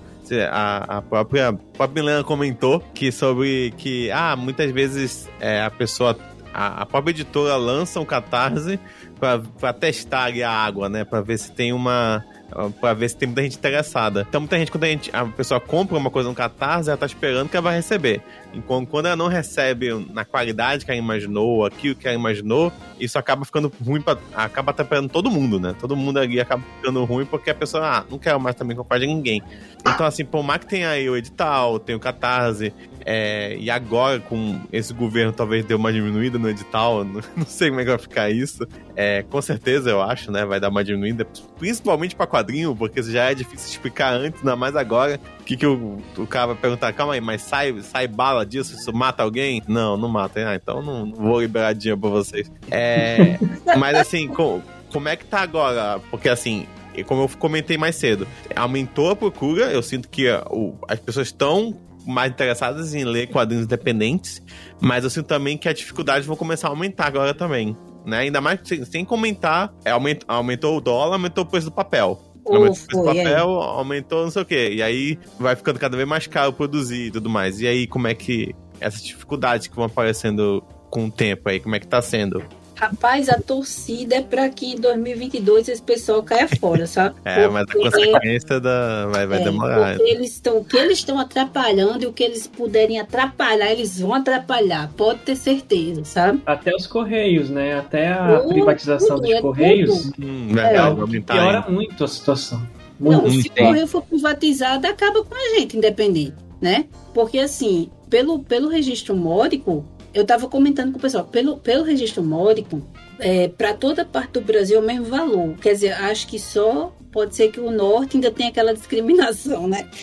Não é o mesmo, é o um mesmo. pouquinho mais caro. É, mas no geralzão é, é o mesmo valor. Se você privatiza, aí isso é complicado, porque acredito que, que eles não vão querer fazer isso, né? Sim, até é. porque, assim, eu, eu lembro até o correio, quando. Porque, pronto, no correio ele já tem aquela, vamos dizer que, é, serviços elitizados, né? Uhum. Porque quando o SEDEX foi criado, ele foi criado para agilizar. Você pagava mais caro, você recebia, era para receber em até no máximo 48 horas, mas 24 Aham. horas era o. Só que aí foi atrasando, né? O SEDEX você recebia às vezes uma semana depois. Aí eles criaram o SEDEX 20, né? Aquele SEDEX 10, Next 10, E aí, eu acho. que era é. para receber em 24 horas, que era o Isso. serviço que o SEDEX foi criado para ser feito, né? Sim, sim. Mas aí, você também, quando você chega para os Correios e conversa com os funcionários, eles dizem: olha, a gente aqui não tem funcionário suficiente, entendeu? Uhum. Então, às vezes realmente atrasa, porque não é assim, você postou aquilo ali imediatamente, não. Tem toda uma equipe, tem a equipe, tá, o pessoal ali que vai, a menina, o pessoal que vai digitar ali, vai botar as informações, o, tamanho, né? O peso, tal, vai botar o selo. Aí quando chega lá dentro, passa por uma triagemzinha, ó, o que é, isso aqui foi de hoje, isso aqui é PAC, isso aqui é módico, isso aqui é SEDEX. Aí lá no- na central do correio, é outro tipo de, olha, isso aqui tá, tá, tá. Então, assim, às vezes não tem pessoal suficiente para agilizar esse processo. E ainda complica mais quando o pessoal assalta os caminhões do dos correios, né? Aí é lascando. É. Porque às vezes você nem. Ou, ou você ou atrasa o recebimento, ou você nem recebe aquilo que você comprou. Então, assim, se por um lado tem essa facilidade para a gente o independente com o correio, né, o correio sendo na- nacional, vamos dizer assim, ele privatizado, rapaz, eu não sei, eu não sei onde é que vai, como é que vai ser, entendeu? Assim, a gente só pensa, você já pensa mais no, no, no caos mesmo, né? Porque assim, ele não vai querer fazer a coisa, ah, porque é, é livro, é, é papel, é revista, vai ser mais Não. barato. Não, eu, Não, é, é, é Vai empresário, ele vai lá, não, Uhum. você quer postar isso aqui, não importa se é uma garrafa, se é um queijo, se é um peixe, né? se é uma camiseta. Você vai pagar tal. Eu acho que eles, assim, é o que a gente pensa. Porque se você compra, é uma empresa, tá na mão de um grupo. Eles querem, empresa quer lucrar, né? Então, ninguém sabe o, o futuro. E a melhor escapatória pra gente é esse pessoal que tá aí hoje, né? Amanhã levar um pé na bunda, né? Só pra galera entender, é, o registro módico hoje, como, como você falou, ele é o principal meio de envio de livros, porque ele é feito justamente para incentivar o comércio e o, e o envio de, de impresso nacional. Então, ele custa hoje um valor que está bem abaixo do valor que ele custaria de mercado para envio. Você consegue enviar um livro, um quadrinho, a 10 reais, a 15 reais, às vezes até menos do que isso. Hum, E quando sai, saindo o correio e entrando uma empresa para gerenciar isso, ela com certeza vai tirar esse subsídio, Sim, lógico. porque ela vai perder dinheiro. Então, isso vai afetar diretamente assim é, é, o envio do registro módico e com certeza ah, não só o, o, o trabalhador independente, é, mas as pequenas editoras, por exemplo, vão ter um, problema muito grande com, com a perda disso aí. É. também. Assim, uma grande editora que trabalha com transportadora, né? Pode ser até que vá. A Amazon, que tem também aquele sistema de transportadora que ela né, faz os contatos, aí também é diferente. Mas no geralzão, a gente, o independentão, e como você falou, a pequena editora, vai sofrer. Cara, é, a gente tá na idade das trevas, né? e aí é, a gente tá, tá tendo até essa interferência ideológica né, na Uhum. arte, na, na cultura. Então, ape- além dela ser vista como né, uma coisa de último escalão, estamos, est- estamos sendo vistos como vagabundos, né, o, o artista, ainda tem é, é, essa preocupação né, de- de- de- dessa patrulha né, do, do ideológico quanto ao, ao teor, conteúdo da arte. Né? Então o quadrinho também é vítima disso. É, nesses anos agora de, de- desse governo, você viu, né, quadrinho, né, você como se a pessoa não tivesse nada para fazer, né, o, Ah. o ministro em questão vai discutir, né, o- um, um beijo entre pessoas do mesmo Sim, sexo. foi o. Foi o. né? A do Rio, como é que é o nome? É o Crivella. Foi o Crivella. Crivella, foi. Exatamente. E se a gente deixar é, isso crescer, é, é, o meu medo é chegar mesmo a- a- ao que nós tínhamos, né, na década de 70 até a metade de 80, né. Uhum. E temos que, que submeter o, o- o nosso quadrinho à, à censura. Voltarmos a escrever nas entrelinhas. O Né? Contemporâneo. Mas é, é, a gente ri aqui, mas, pô, a questão de edital assim vai dificultar mais do que já é, né? Vocês reclamaram do valor, que é sempre um dinheiro aí só pra pagar gráfica, um voucher de gráfica, basicamente.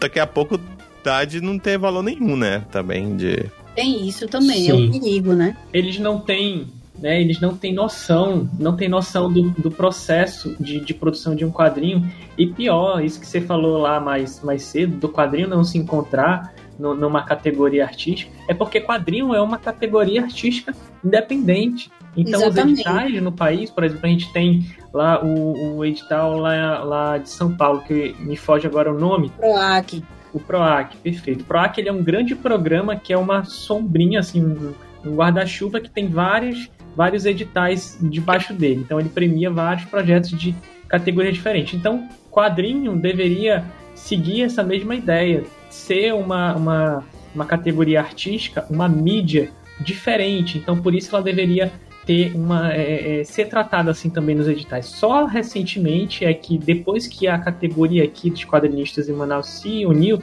é que a gente conseguiu in- inserir nos editais, pelo menos no edital da prefeitura, que o nome Histórias em Quadrinhos lá ser reconhecido como é, é, produto artístico, porque antes disso não era nem citado. Ainda não é categoria, a gente quer que seja, porque a gente precisa, é, a gente tem todo um processo de produção diferente da literatura, como você é, exemplificou, e não dá pra. É, é só você que faz milagre com é, 10 mil reais fazendo um quadrinho. Porque não dá, a gente Consigo, precisa de. ela bateu o próprio recorde. Exatamente. E Então, colorido. É, é preciso uma Não, educação. o colorido foi menos. Pois o é. colorido foi 4.600. E o de capa dura por relevo foi menos ainda. Não, e a parteira, o que, o que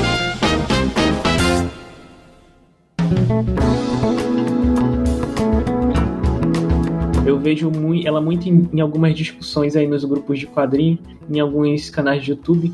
É, vocês acham que o quadrinho nacional, né, quadrinho independente, mas vamos falar do quadrinho nacional como um todo, ele tem uma identidade e assim, se tem ou não, precisa ter?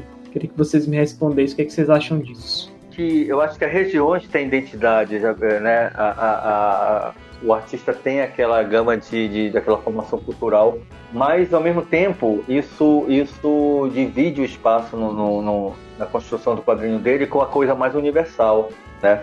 Então é, agora sobre o quadrinho brasileiro, por exemplo, eu, eu, eu não tinha problema nenhum em ler quadrinho nacional quando moleque. O que chegava na minha mão eu lia. Eu lia qualquer coisa, de qualquer quadrinho, né? Que pegasse na minha lia. Né? E eu percebia duas coisas muito comuns quando, quando eu via coletânea de quadrinhos antes, antes da Circo, Angeli do Laerte, antes do Glauco, antes do Pirata do Tietê, né? Pirata com Banana, Geraldão, Nickel Náusea. O que eu via era sci-fi erótico, né? faroeste, né? erótico. Faroeste. É. E, e eu ficava, e assim, era isso, as histórias não, não- não eram nem muito bem construídas, eu, eu- era o que eu pensava, mas basicamente é- é, o cenário era, era sci-fi, né, futuresco, E a história normalmente tinha a ver com sexo, tinha, era, era aquela coisa da, da mulher é, né, sexualizada. Objetificada. Aquilo ali, é, aquilo ali ficou, ficou rolando até que uma geração aparecesse com mais conteúdo, né? Eu posso dizer. Mas você acha que foi por causa, por causa da quebra da ditadura, assim? Tipo, tava muito reprimido isso e acaba que isso se transmitiu no quadrinho? Tipo assim, ah, só que a gente não pode. Possivelmente. Né? A gente tem que. Vai, a gente vai se expor isso no quadrinho. A gente vai, né? Paralelamente, o, o, cinema popular brasileiro também, né? É, estava é. estava A- bebendo a- dessa, dessa mesma a- fonte. a- também, a- possivelmente pelos mesmos motivos, né? A plano chanchada também é da- dessa A época. Do- Chanchada, é ver aquele quadrinho mais subversivo, né? Do, Uhum. do, do, do- da circo do, do, do- do Pirata do Tietê, Geraldão, Newton Nauser. Agora o cenário, cara, é, é muito pessoal. O artista tem, é, é, como o Chico, por exemplo. Eu vi no, no, no, no, no Piteco muito da, da, do- da cultura, né? Do, do, do- é, é engraçado, é, é pré-histórico, aquele pré-histórico do, do Piteco, né? Que é do, dos Plistons, né? Que coloca mamíferos e, né? E, Uhum. e é uma brincadeira, mas mas ele soube lidar muito bem com isso. Ele pegou a mitologia nordestina ali, muita coisa, né? Da, da, da- A história no Nordeste. Eu achei muito. um- um- Tinha a raiz. O Chico soube trabalhar com a raiz cultural dele ali naquele quadrinho do, do Piteco. né? Eu, eu- o que eu leio de quadrinho nacional, eu vejo um pouco da, da, da, da- cultura do, do, do, do autor, né, do que formou ele, e muita coisa também do, do, do mais amplo, né? É, é, no, no conteúdo das histórias, que pode comunicar para qualquer pessoa em qualquer lugar do planeta. Depende de como você conduz o, o quadrinho, a história, você, você torna aquilo é, algo com uma comunicação ampla, né? É, mesmo você falando da sua, da, sua, da sua cultura mais em particular. Eu não sei falar de, um- de uma identidade realmente nossa nos nossos quadrinhos. Eu vejo um. Porque nós bebemos muito, né, cara? De tudo que chega na gente, né? É, vindo de, de, de, de outras culturas, principalmente o, o quadrinho americano e o quadrinho europeu, né? para quem curte quadrinho asiático também, né? Eu não vejo nenhum problema nisso. Eu acho super normal eu aqui em Manaus resolver fazer um quadrinho do que aconteceu na França no, no século XVIII. Se eu fizer uma boa pesquisa, né? Exato. E, Uhum. e eu, eu posso escrever com propriedade. Tem- eu lia, quando adolescente, um quadrinho, vocês vão me dizer o nome de um, de um europeu que escreveu sobre o cangaço, fez um puta quadrinho sobre o O cangaço. Herman, o Herman. O Herman, né? É, Não, e e você, você vê que tem, que tem base, né? É, tanto no, no, no- conteúdo quanto nas imagens. E Foi uma, uma grande pesquisa que ele fez, né? é. Para chegar pessoal disse naquilo. que ele não chegou a vir aqui, foi, foi por foto mesmo que ele fez, né? Os, filmes do Rocha, né? Que ele era fã. É, e eu tenho um dele da África também que é belíssimo, sabe? Eu, é, é como você falou, eu acho que quando o artista ele quer, tipo assim, o quadrinho do, do, do Herman da Caatinga é um, né? Um nível. Aí Wolverine no Brasil, Batman no Brasil, entendeu? Então, assim, é, são- é- é- é uma coisa, sabe? Você vê foi quando por artista ele quer pesquisar e ele quer fazer um trabalho bem feito, e não, ah, põe um Fusca aí no meio da favela, sabe? É, Isso. isso é o Brasil, sabe? Assim. É. então, É, o, o Batman vem no Brasil destrói Buenos Aires todinha, né? é, Buenos Aires, exatamente. Eu acho que mas realmente tem uma diferença absurda mesmo em um trabalho com pesquisa, né? E, e esses filmes que, sei lá, o cara pega. Acho que é um jogo. É, é um jogo que eu joguei que o cara pega o Rio Tietê e acaba no Rio Amazonas, assim. É, é, Nossa é, senhora. é muito absurdo, assim. Tipo assim, não chega no Rio Amazonas, mas o Rio Tietê vai crescendo até um ponto que tu olha assim, cara, isso é o Rio Amazonas, certeza, sabe? Imenso, com parafita e tal, assim, tipo, o quê? Mas, mas eu, eu concordo com o Romas, viu? Assim, eu, eu, eu, eu não vejo essa identidade do quadrinho nacional, não tem uma união assim. E eu não acho que isso seja ruim, não. Eu acho que é bom, né? Porque, como, como o Romas falou, também eu acho que eu acho que tem mais. Se tiver de identidade, é mais uma identidade regional. E mesmo assim, é, você vê como esse- esse- essa nossa herança de ter sido colônia ela ainda afeta nos dias de hoje, né? Demais. Porque é, é aquela coisa que eu acho que vocês devem sofrer esse mesmo, essa mesmo é, é, é como se fosse uma chaga, né, que a gente tem aqui. Eu acho que vocês também têm, que é assim, tipo, a, você tem que ter um termômetro de alguém de fora para reco reconhecer a sua arte. Tem que ter uma chancela de fora, tipo, Sim, ah, se você é, foi lá para São Paulo e está na editora de São Paulo, ah, o trabalho de Milena é bom, porque ela está na editora agora lá de São Paulo. Uhum. A gente Sim. precisa, como se a gente precisasse sempre de, de alguém para dar um carimbo, dar um dar um sobrenome pra gente, sabe? A gente tem uma síndrome de vida-lata muito grande. Muito, muito. Gente... Mas é, eram filões que, que as grandes editoras exploravam porque era o que estava acontecendo nas outras mídias, né? Terror, uhum. né? Quando, a, a, quando a, a, a, Marvel se tocou que ela podia pegar, que já era domínio público, é, Drácula, Frankenstein, Múmia, Lobisomem, ela fez a festa, né? Uhum. Quando os, os filmes de, de, Kung Fu começaram a fazer sucesso, começaram a aparecer também os heróis que lutavam Kung Fu. Isso. É, as, as, grandes editoras vão, vão, vão, nessa onda, né? Nessa linha. Sim. Né? É, aí o brasileiro consumia muito isso, né? Havia, uns seriados de TV de artes marciais e de faroeste, né? Havia, havia Bonanza, Chaparral, né? É, eram bem populares no, no, nos anos 70, 60, 70. E os quadrinhos pegaram carona. Eh, os quadrinhos brasileiros que apareciam para mim apareciam muito de arte marcial também. Né? Peguei a ver de futebol, teve, tinha um que era era para ser o Zico, mas o, não, não, deu certo e trocaram o nome do, do, do, do personagem para Dico, eu acho, o Dico, né? Que teve, teve, teve seus exemplares. É. Mas. Hum. Mas era, era, era a tônica do, do quadrinho brasileiro até metade dos 80, né? Depois.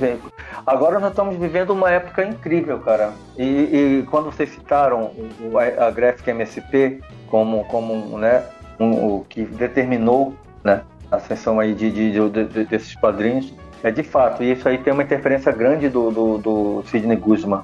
Né? Quando ele chegou para capitanear as Graphics MSP, ele já conhecia bastante quem fazia, ele sabia exatamente quem convidar, né? Por quem trabalhar, por quem não trabalhar. Exatamente. E deu certíssimo, né? Popularizou. O Chico eu conheci, o Chico eu conheci assim, né? Como a Milena falou. Eu sinto que a, a é um pouco tipo. Que é meio que sonho, assim, né? Pelo menos que eu conheço assim, de quadrinho independente. É. Ah, eu quero ficar conhecido até me chamarem pra fazer uma gráfica MSP, sabe? Então, tipo, eu meio que isso, assim, esse sonho de consumo, sabe? Tipo, ah, eu quero, quero crescer até chegar a esse ponto, porque se eu fizer uma, pronto, meu nome já vai estar tá aí é na. Uma vitrine. Na, é uma vitrine, já vai estar tá na boca de todo mundo, né? Olha, até os anos 80, o roteirista de quadrinhos, ele fazia Disney, quadrinhos brasileiros da Disney, né? Vocês sabem Sim, que é a Disney liberava para cada editora que publicava no seu país ter também criar seus próprios, seus próprios quadrinhos com seus com os personagens. Uhum. E faziam adaptação em quadrinhos de pessoas famosas, né? Faustão, Ana Maria Braga, né? Leandro Xuxa, Leonardo. Gugu, Angélica, aquelas revistas aí da, do, do, do, final dos anos, é. né, do, dos anos 80 ali, né? É, é, é, eu tenho amigos quadrinistas dessa época que, que trabalharam com o Daniel Azulay, trabalharam Sim. com ele Barbosa, né? Fizeram a turma da fofura. Tem, tem um arrepio, tem, tem quadrinhos com ideologia é, é, cristã, como é o que, que, empregava roteiristas, que é o caso da, da do Esmilinguido. Mas sim. o cara corria atrás, o cara fazia de um tudo. O autoral não dava. Ele era contratado para. Né, pra, ele vendia os serviços deles como roteirista para as editoras, né, para pegar esse, esse, esse material. Né. Hoje é legal que o cara vem com o material autoral, né? Ele vem com o quadrinho que ele quer fazer, né? Com a proposta dele autoral e consegue publicar, né? E, e essa questão mesmo de, de não ter, assim, essa... Uma cara, né? Assim, o uhum. quadrinho brasileiro ele, ele é tão diversificado quanto o nosso país, né? Quanto a nossa cultura. E isso, isso é muito bacana, é muito surpreendente você estar tá aqui e poder ler um quadrinho do Rio Grande do Sul, você poder ler um quadrinho de Manaus, né? De Belém, é, de uh, Minas Gerais, entendeu? Cada um com os seus regionalismos, com os seus sotaques, Sim. né? É, com, com o seu jeito de ver o mundo. Porque uhum. é, eu, eu sempre digo que. Pra, como é que você quebra um preconceito? É com estudo, é, é, tentando entender como é que o outro pensa. Vai conhecer mais, é. Agora, porque é muito fácil eu impor. Não, o meu é que é o certo, o meu é que é o melhor. Se você não fizer igual a mim, você tá por fora, você, né? Mas quando você tem a chance de, de ler e saber, poxa, olha como. Às vezes a gente. Primeiro momento, claro, é você rir, porque é diferente, né? O- Olha Uhum. o jeito que ele fala é diferente, né? O sotaque da gente é diferente. É, é, aquelas coisas todas que às vezes o pessoal do sul, né, fica, ó, que- co- como é bonitinho o seu sotaque, né? Mas aí tem um certo, né, um rançozinho por baixo, né, uma alfinetada. Tem, tem sempre uma alfinetadazinha. Mas assim, é muito bacana, sabe? Você poder é, acompanhar essa diversidade no quadrinho, que é um espelhamento da nossa diversidade cultural. Porque Cultural. como seria chato, né? Se todo mundo fizesse a mesma coisa. Uhum. Você é como se fosse assim, li um, li todos e não, né? Então, assim, eu acho que Acabou. essa, é, essa questão A- da diversidade, você Luiz. trabalhar temas diferentes também, isso é muito bacana. É muito Luiz, eu, eu, louvável. Eu te fazer essa pergunta, tipo, você comentou, eh, você fez, botou essa pergunta, né? Eu fiquei pensando, mas qual é o que se fala aí sobre a identidade do, do, do quadrinho? Qual é a crítica que tem? Que é, se fala Então- muito de lenda, alguma coisa do tipo? Então, algumas. é, inclusive, é, apareceu uma crítica recente de que, na verdade, a identidade do quadrinho nacional ela é, assim como em outras, em outras áreas artísticas, de ser muito retratista. É, de O rapaz, no caso, que fez a crítica, chamou dessa forma. Né? Eu diria que é, é de trabalhar muito com realismo, né? Nosso Uhum. próprio, nossa própria literatura é muito calcado no realismo e tudo mais. Então, a crítica, essa é uma das críticas que se faz. Mas existe, muita gente fica assim, ah, eu não sei, é, a, a identidade é isso, é aquilo. E eu acho que o que os nossos convidados falaram aqui é muito assertivo. É, é, a gente não te- precisa ficar procurando a identidade. A gente é, é um povo complexo pra caramba, que Sim. em suas particularidades tem, tanta, tem tantas diferenças, e a gente não precisa. E eu acho que não é possível ter uma identidade unificada, entendeu? É, é, seria até muito é, reducionista a gente dizer que ah, a identidade é essa daqui, todo mundo é, faz um quadrinho que tem essa cara. Isso não é verdade, eu acho que é, é impossível ser, entendeu? Sim, concordo plenamente. Acho que falou muito bem. De até que é, eu, como editor, de- eu ia terminar com sua frase. Se eu fosse.